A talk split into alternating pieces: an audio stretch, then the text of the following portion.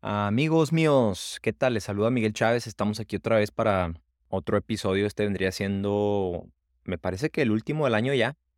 Y pues ha sido un año bastante productivo. Hemos sacado una gran cantidad de episodios este año. Yo creo de mis propósitos de año nuevo va a ser empezar a, primero Dios, y ojalá que tengamos el tiempo, pero mi propósito va a ser empezar a sacar un episodio cada semana para así traerles más información y que el podcast pues sea de mayor utilidad para todos ustedes y que crezca. Lo, como siempre, lo que les puedo pedir por favor es que lo compartan, que le den por ahí una retroalimentación, que, que me comenten qué les parece, que me manden por ahí correo a ayuda.rendatec.com. Saben que estamos para servirles. Tenemos también el grupo de Facebook que se llama Profesionales Latinos de Piscina. El grupo que también ya va creciendo, ahí la gente pues suele publicar preguntas y fotos y videos. El, grupo es para ustedes. No tiene ningún fin lucrativo, obviamente, es más que nada para esparcir la información, ya que pues pasamos una gran cantidad de tiempo en nuestras redes sociales. Pero el tema de hoy, bastante importante, y tengo que decir que yo he sido culpable de algunas de las cosas que voy a mencionar, yo lo he hecho y he aprendido con la experiencia, entonces vamos a hablar de los kits de prueba, que es una herramienta de trabajo muy útil para aquellas personas que se dedican al servicio, al mantenimiento de piscina. Es una herramienta imprescindible la cual utilizamos, yo digo, día con día y muchas veces desafortunadamente pues no la tratamos con cuidado y eso nos puede causar por ahí ciertos problemillas. Entonces, kits de prueba, cuál es la química detrás de esto, cómo funcionan, cómo hacerlos que duren más, cosas que tenemos que tener en cuenta. Comencemos.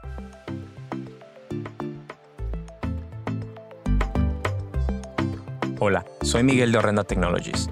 El podcast Controlando la Piscina es para todos los operadores, propietarios y profesionales del servicio de piscina que quieren aprender más de química básica y avanzada, así como también de los mejores hábitos de mantenimiento para ahorrarse tiempo, dinero y evitar problemas. Muchas gracias por estar aquí.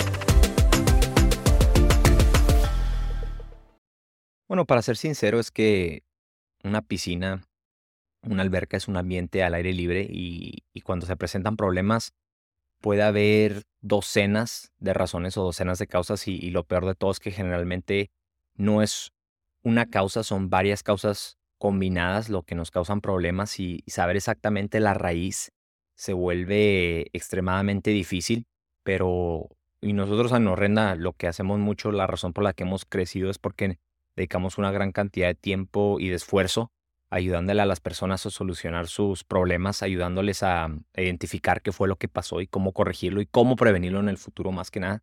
No solo somos una compañía de químicos ni tampoco una compañía que ofrece recursos, sino también que ofrecemos orientación. Tenemos clases gratuitas, asesorías, participamos en, básicamente en cualquier evento al que se nos invita, al que podamos asistir, lo hacemos con mucho gusto y damos clases de química, pero no somos genios, la manera en la que nosotros hemos aprendido a identificar problemas es con los registros químicos.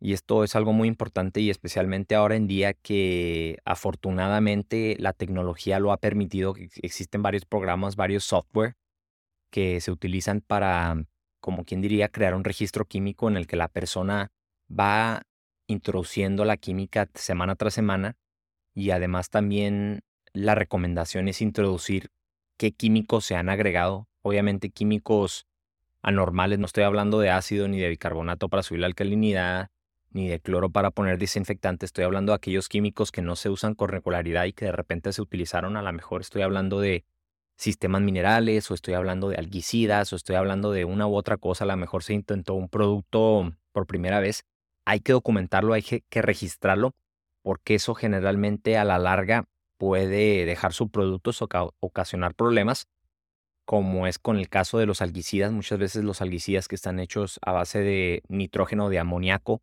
o están hechos a base de algún metal, generalmente de cobre o de sulfur, sulfuric, azufre, azufre es en español. Están hechos de estos dos elementos. Esos tienen a quedarse en el agua después del proceso de descomposición, después de que hace el algicida su trabajo y nos generan problemas después de unas dos, tres semanas al, tener contacto con el cloro, ya sea que dejen cloro combinado o si son algicidas a base de metal nos van a dejar manchas, pero ese tipo de cosas son los que nos ayudan a identificar qué fue lo que pasó. el hecho de que yo lo haya registrado. Entonces, importantísimo, yo creo, lo primero que tenemos que hacer es registrar nuestra química semana tras semana. También nos sirve mucho como protección a la hora de que a lo mejor se echa a perder una parte del equipo, digamos el calentador o la bomba, y estamos intentando por ahí alegar problemas con la garantía o intentamos hacer que se hagan las cosas de la manera justa y no tenemos un respaldo que es la química, que es lo que hemos estado haciendo por los últimos meses, por los últimos años. Y ahí está muy difícil ganarle al, fabricante. En cambio, de otra, de otra manera, si tenemos el registro, podemos comprobar que no fue porque le pusimos tabletas a, al jacuzzi o al spa por las últimas, por los últimos tres meses, semana tras semana.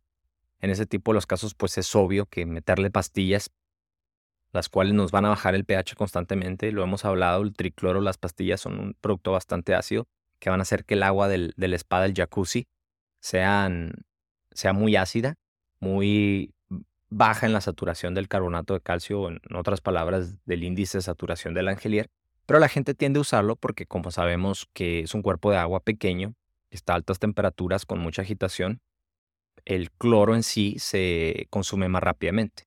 Entonces es difícil retener cloro en, un spa y la manera en la que la gente lo ha amortiguado, por decirlo así, o mitigado es con pastillas, porque las pastillas se, se disuelven de manera lenta, pero hay que, tenemos que saber lo que estamos haciendo. Muchas veces la gente, las personas nos preguntan, bueno, ¿qué tan constante o qué tan seguido tengo que estar haciendo mis pruebas químicas y la verdad es que la química por sí sola, especialmente el pH, es uno de los factores que va a fluctuar. Tenemos que reconocerlo y tenemos que aceptarlo.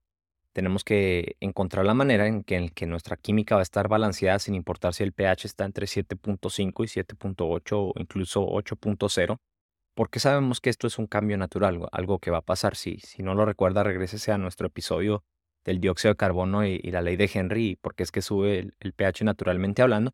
Pero para responder la pregunta, en la mayoría de los casos, checar la química una vez por semana es más que suficiente. Obviamente, agregar cloro, pues que sea necesario dos veces o tres veces por semana en el verano cuando la piscina se utiliza mucho.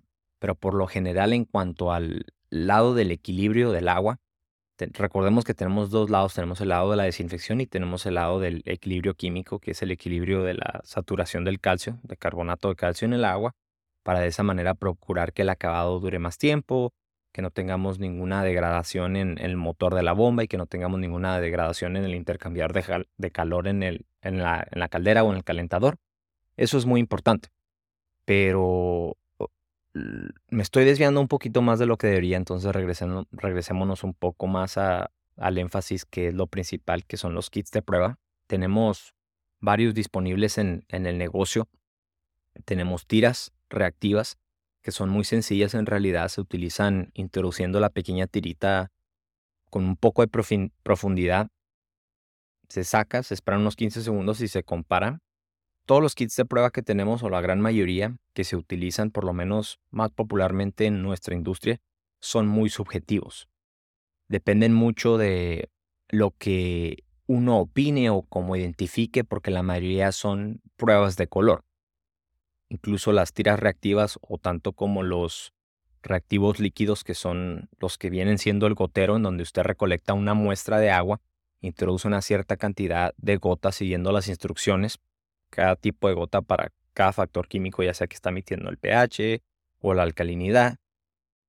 Muchas veces a mí me ha tocado que en otros países únicamente se sigue el pH y el cloro. E incluso los kits de prueba que están disponibles en esos mercados únicamente están enfocados en medir el pH y el cloro. Y es muy difícil a veces pues tomar en cuenta o saber los otros factores químicos porque si no lo sabemos pues no tenemos el conocimiento y por lo tanto somos ignorantes del resto de la química, lo cual es muy importante. También cabe mencionar que los materiales involucrados en la construcción de una piscina en otros países son más químicamente resistentes. Precisamente por lo mismo, eh, en realidad la industria es diferente. Por ejemplo, en, en México las piscinas están hechas a base de veneciano o de cerámica en la gran mayoría. Y sí existe degradación química en la junta, que es como la pequeña pastita que se utiliza para pegar todos esos cuadritos, pero pues no es tan observable, no es tan visible, porque no es lo que recubre completamente toda la piscina, como acá que el acabado es completamente hecho a base de, calcio, a, base de un material cementoso, ya sea que sea pebo, que sea cuarzo, que sea pláster regular, pero obviamente que la degradación química se nota muy fácilmente. Entonces, por eso mismo, en, dentro de lo que son los Estados Unidos, y me imagino también, se, he considerado que España también es un país bastante desarrollado en, nuestra industria, lo he notado. También allá conocen el índice de saturación del angelir y también lo siguen. Y a lo mejor también en Canadá, yo creo que Canadá también es un país bastante desarrollado, pero acá tenemos que ser mucho más cuidadosos con el lado de la química que se trata de la saturación del carbonato de calcio, porque si no lo procuramos, si no lo promovemos, es más fácil que la degradación ocurra en, el acabado de nuestras superficies. Entonces, por eso tenemos que ser tan cuidadosos en cómo estamos haciendo las pruebas químicas. No tienen que sobreajustar la química, ante nada se tienen que asegurar que tenemos un residuo de cloro ese probablemente sería el único factor que tenemos que estar constantemente checando, asegurándonos que el residuo se va a mantener pues relativamente estable, que vamos a tener una capa protectora para cualquier enfermedad, para cualquier virus. Y este generalmente es un problema, o no un problema, pero un factor que requiere más atención en albercas públicas, en instalaciones comerciales, en donde se incluye o se en donde se usa la piscina demasiado por una gran cantidad de personas porque el riesgo es mayor. Si una persona de alguna manera introduce una enfermedad, esa misma persona puede contagiar a otras 50 ese mismo día, por eso es que es tan importante.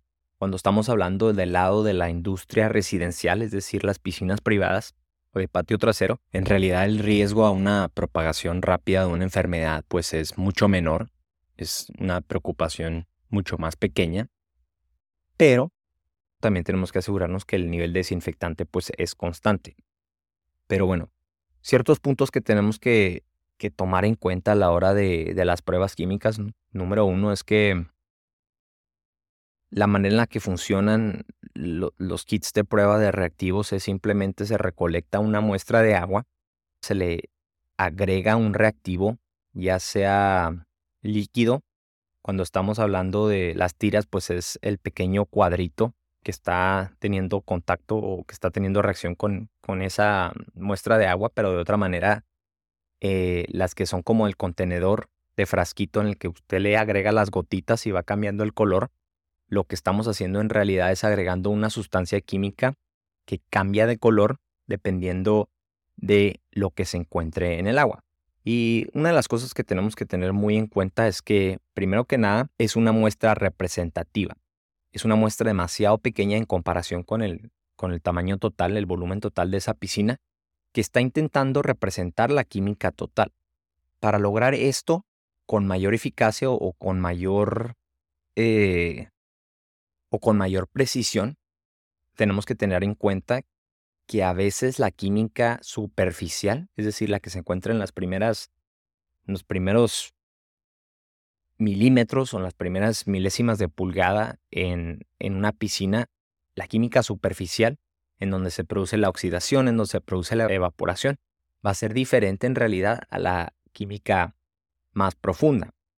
Entonces, lo ideal, pues más que nada, es que la piscina esté en constante circulación, porque cuando una piscina está circulando, esto garantiza que la química sea uniforme más o menos alrededor de, de toda la piscina lo segundo que tenemos que saber es que a la hora de recolectar la muestra, la mayoría de los fabricantes o de los productores de, pruebas químicas recomiendan que uno alcance cierta profundidad para recolectar una muestra más certera o más precisa representativamente hablando, como les decía.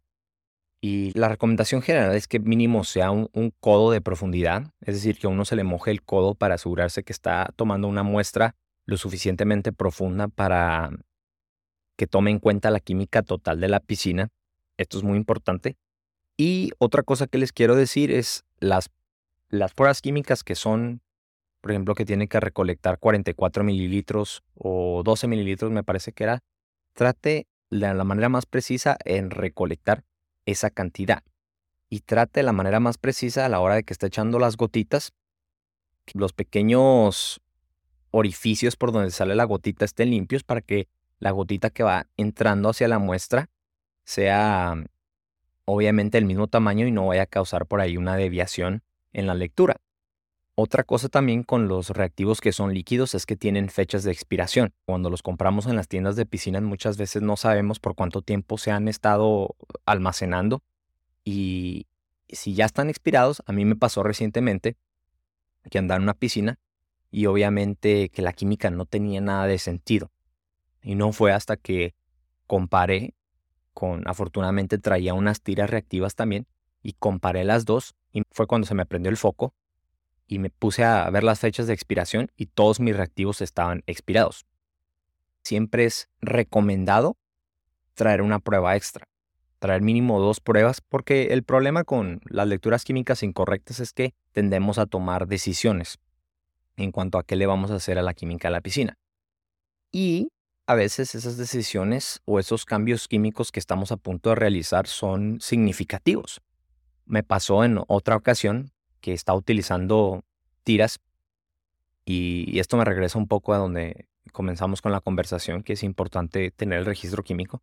Nosotros estamos estudiando esta piscina y nos damos cuenta que constantemente, semana tras semana, la piscina más o menos se manejaba como a 250, 260, un valor constante de dureza de calcio. Y de repente, de una semana a otra, llegamos y la dureza de calcio me marcaba que andaba como en 100 partes por millón. Y ya, pues, mm, yo y la persona con la que estaba trabajando nos quedamos muy confundidos. Dijimos, bueno, pero si la semana, si la semana pasada andaba en 260, porque ahora anda en 100. Y ya, pues dijo el vato, no, no te preocupes, vamos a, la troca y traigo una, una bolsa de, de, cloruro de calcio y vamos a disolverla muy bien en cubetas, agregarla y subirle el calcio otra vez, no pasa nada. Y ya, pues yo sin pensar mucho le, le empiezo a dar seguimiento, le doy segunda, ¿no? Vamos por la bolsa y todo, empezamos a diluir las cubetas, nos estamos preparando para agregarlas al cuerpo de agua, a la piscina, y le digo, oye, espérate, esto no tiene sentido. ¿Cómo de repente la piscina no se vació, no ha llovido, e incluso si hubiera llovido, si se hubiera diluido, no sería tanto el cambio, no sería tan impactante? digo, no, vamos a ver, vamos a, recolectar una muestra de agua, vamos a llevarla a la tienda de piscinas porque aquí en Estados Unidos ciertas tiendas de, piscinas que venden productos químicos tienen la habilidad también de hacer las pruebas químicas. Tienen un, kit de prueba un poco más científico, por decirlo así, más certero, en el que también es de reactivos, pero es un colorímetro computarizado electrónico en el que te dice las lecturas de manera electrónica. Pero tomamos una muestra en una botella de agua, la tapamos muy bien la llevamos a la, la llevamos a la tienda química básicamente de manera inmediata. Y efectivamente en la tienda de productos químicos nos dijeron que el calcio se encontraba en 260 partes por millón. ¿Qué me está diciendo eso a mí? Que obviamente mi kit de prueba de alguna manera estaba defectuoso o no me está dando las lecturas adecuadas. ¿Qué hubiera sido si nosotros hubiéramos agregado las 60, 80 libras de cloruro de calcio? Hubiéramos sobreajustado la química sin la necesidad. Y esta es precisamente la razón por la cual es recomendado traer dos kits de prueba por si acaso.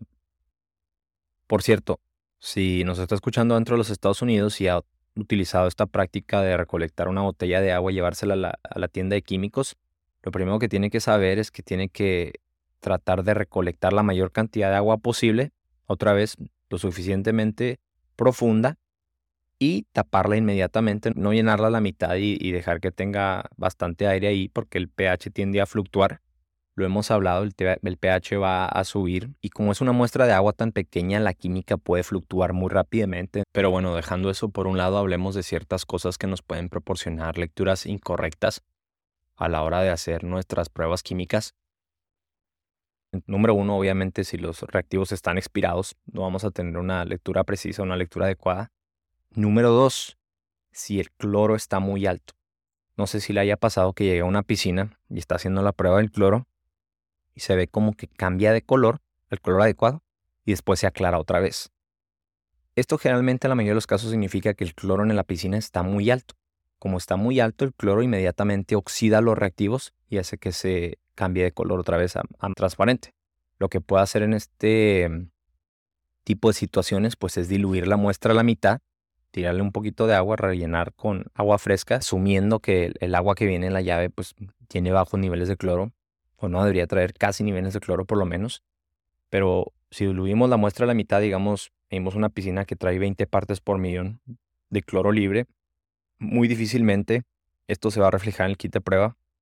Dividimos la muestra a la mitad, la rellenamos con agua, con agua fresca y ahora nos dice que tenemos 10 partes por millón.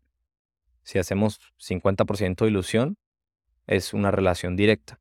Sin embargo, este proceso no funciona para ningún otro factor químico, no funciona para el pH, no funciona para la alcalinidad, no funciona para el calcio, porque esos tipos de factores pues no tienen una proporción relativamente directa como lo hace el nivel de cloro.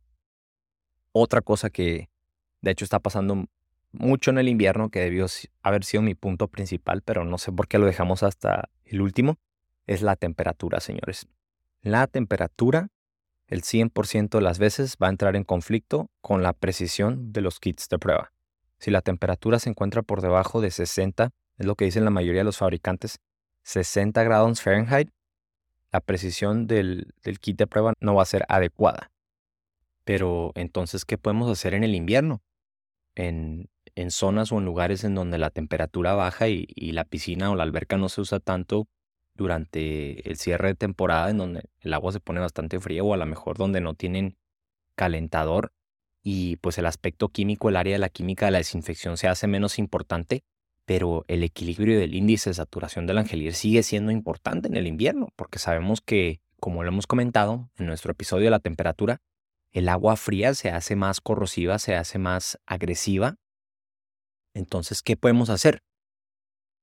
La recomendación es que se recolecte una botella, una muestra, y mientras que usted anda haciendo su trabajo, limpiando la piscina, cepillando, limpiando el filtro, lo que sea, ponga esa muestra en su abrigo cerca de su piel para que de esa manera se caliente un poco. La puede introducir también, guardar en su camioneta, en, su troca, en, en, lo calientito, ahí con el calentador prendido, o lo puede meter a la casa por unos minutos. Generalmente, con una cantidad tan pequeña de agua, no tarda más de 10-15 minutos en calentarse lo suficiente. Obviamente no lo vamos a querer calentar a 30 grados centígrados, 90 grados Fahrenheit. Con que pasemos el margen de los 60-65 grados Fahrenheit estamos bien.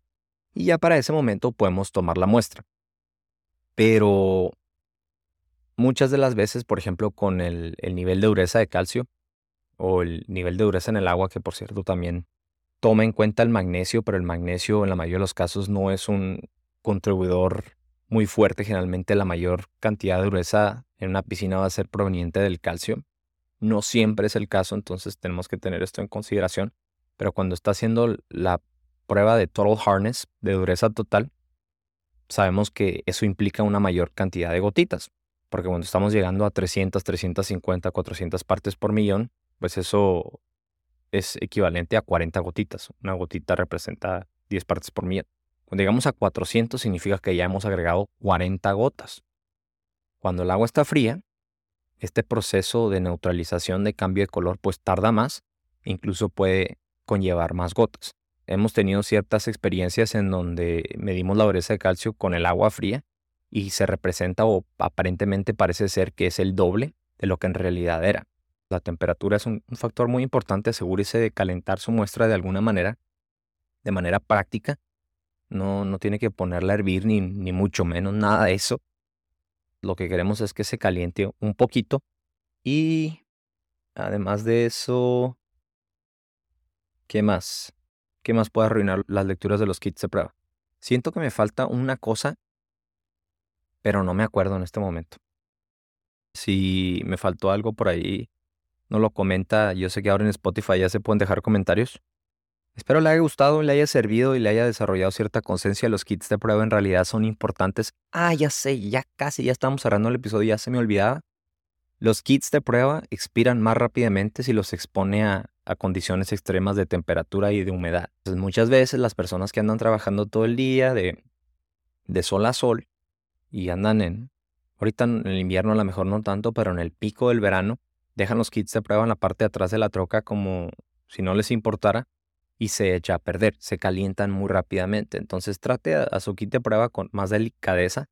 A lo mejor póngalo debajo del asiento en su troca, guárdelo para que, para que no se caliente o tráigalo consigo para que no sea expuesto a altas temperaturas porque de otras maneras los agentes reactivos van a expirar y le van a proporcionar malas lecturas. Espero les haya servido, estuvo un poco más largo de lo que yo me lo imaginaba, pero pues aquí andamos amigos, último episodio del año, nos vemos en el 2024, bendiciones a todos ustedes, que tengan esta, estas últimas semanas del año un tiempo increíble con sus familias, feliz Navidad, feliz Año Nuevo y nos vemos en el 2024. Gracias por escuchar otro episodio más del podcast Controlando la Piscina. No se olvide de compartir, suscribirse o calificar este podcast o episodio. Visítenos en horrendatech.com para más información.